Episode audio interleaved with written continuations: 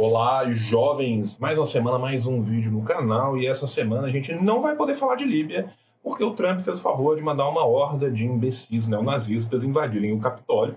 Então, como a gente teve a Zerg Raid dos neofachos, nós vamos falar de Estados Unidos. Seriam os Estados Unidos uma democracia? Ponto de interrogação. É o vídeo da nossa semana. Então é isso, meus amores. Vamos para o vídeo da semana. Paraíso dos Cupons agora fica pro final. Paz entre nós, guerra aos senhores, venceremos. Daqui a pouco. Nosso bagulho é fazer a revolução. Foi-se martelo e com o copo na mão. Vermelha é nossa bandeira e o nosso coração. Olá, jovem, pois muito bem, vamos começar a responder a pergunta da nossa semana. Seria os Estados Unidos uma democracia? O que é democracia? Democracia é onde nós temos o demos, o povo, e crateu é o governo, ou seja, democracia seria o governo do povo, o governo da maioria. Portanto, nos Estados Unidos a maioria manda? Não, a maioria dos Estados Unidos ela é composta por pobres. Né? Os Estados Unidos é um país onde um terço da sua população quase depende de cupons. É um país que está graçando a pandemia e mostrando a verdadeira face do pauperismo por todas as periferias dos Estados Unidos. Os Estados Unidos é um país onde o corte, a clivagem étnico e racial demonstra muito bem quem manda e quem não manda no país. Os Estados Unidos é um país com a maior população encarcerada do planeta, seja em números absolutos, seja em números relativos, e desta população, a esmagadora maioria, ou seja, nove décimos dela, é composta de homens negros e latinos, sendo a sua maioria negros. Então, é os Estados Unidos uma democracia? Não, acabou o vídeo. Não, tô brincando, o vídeo não acabou. Poderia ter acabado aqui, mas nós vamos ir além. O que, que existe nos Estados Unidos é um tipo muito específico de suposta democracia, porque, na real, nenhuma das democracias burguesas, das democracias liberais, modernas e contemporâneas, que adoram se pintar sob um verniz democrático, são de fato democracias, porque o povo não manda nelas, não são democracias populares. Né? Nos Estados Unidos, em específico, nós temos um tipinho ainda mais especial que este livro aqui, o maravilhoso Contra a História do Liberalismo do menino Domênico Losurdo, nos mostra muito bem que, inclusive, não é uma tese do Losurdo, é uma tese que ele aporta no livro a partir de historiadores e de historiógrafos do, da, da história estadunidense, que é a Herrenvolk Democracy, vai aparecer escrita aqui. Herrenvolk, povo escolhido, Democracy, democracia. Qual seria então este povo escolhido nos Estados Unidos?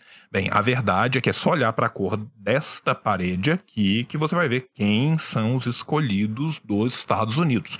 Os Estados Unidos são, continuam sendo, sempre foram e provavelmente ainda vão ser por muito tempo, uma democracia racial.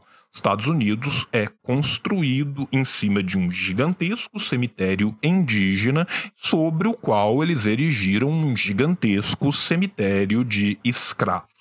Estados Unidos conseguiu o que conseguiu, primeiro exterminando seus povos originários e depois transplantando africanos escravizados para que esses trabalhassem forçosamente nos Estados Unidos dos seis primeiros presidentes estadunidenses, cinco deles eram possuidores de escravos. Ah, João, mas essa tradição escravagista norte-americana terminou depois da guerra com Abraham Lincoln? Não, não terminou. Vamos lá. Primeiro, não apenas no século XIX inteiro. Vamos falar um pouco do liberalismo, voltando no século XVIII. Os pais do liberalismo, como Locke, por exemplo, quando eles não tinham escravos eles mesmos, eles eram grandes acionistas de quem vendia e traficava escravos. São pessoas que acreditavam na benesse que faria o trabalho de 16 horas por dia para uma criança de 8 anos numa prisão panóptica. É desse tipo de gente que a gente está falando.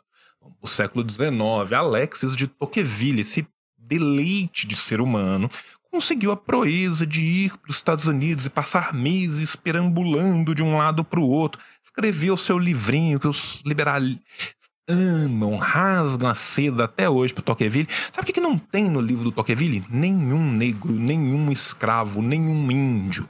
Tá? Então, assim, esta era a realidade dos Estados Unidos no século XVIII, essa foi a realidade dos Estados Unidos no século XIX, e essa continuou a realidade dos Estados Unidos mesmo depois da abolição da escravatura.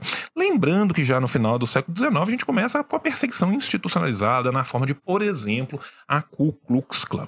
Aproveitando que estamos falando da Ku Klux Klan, vamos falar de um ser humano odioso, um lixo completo, que hoje em dia queima no mármore do inferno, chamado Lothrop Stoddart. Vai aparecer uma foto do Stoddart aí para você ver quem que é o filho da puta. Lothrop Stoddart escreveu dois livros, dois livros que foram muito importantes para as teorias racistas que foram para a Europa. Por exemplo, né, ele escreveu em 1920 o The Rising Tide of Color Against White World Supremacy, a onda crescente da cor contra a supremacia mundial branca.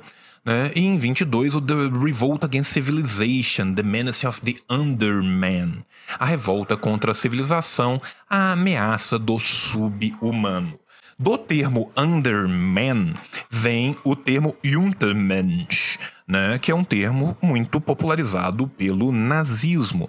No primeiro livro que eu falei, o Lothrop Stoddard inventa um outro termo, Final Solution, conhecido né, popularmente como a solução final, que foi aplicada pelo nazismo. Ou seja, as ideias racistas, nesse caso, elas saíram do lado de lá do Atlântico e foram para a Europa. Este é os Estados Unidos. Vamos lembrar que mesmo né, na década de 30, se os cantores tentavam cantar em shows mistos, eles eram apedrejados, muitas vezes apedrejados pela própria polícia. Vamos lembrar da década de 50 e 60, dos Freedom Riders, né, cujos ônibus eram incendiados com as pessoas dentro dos ônibus. Muitos dos seus militantes morreram.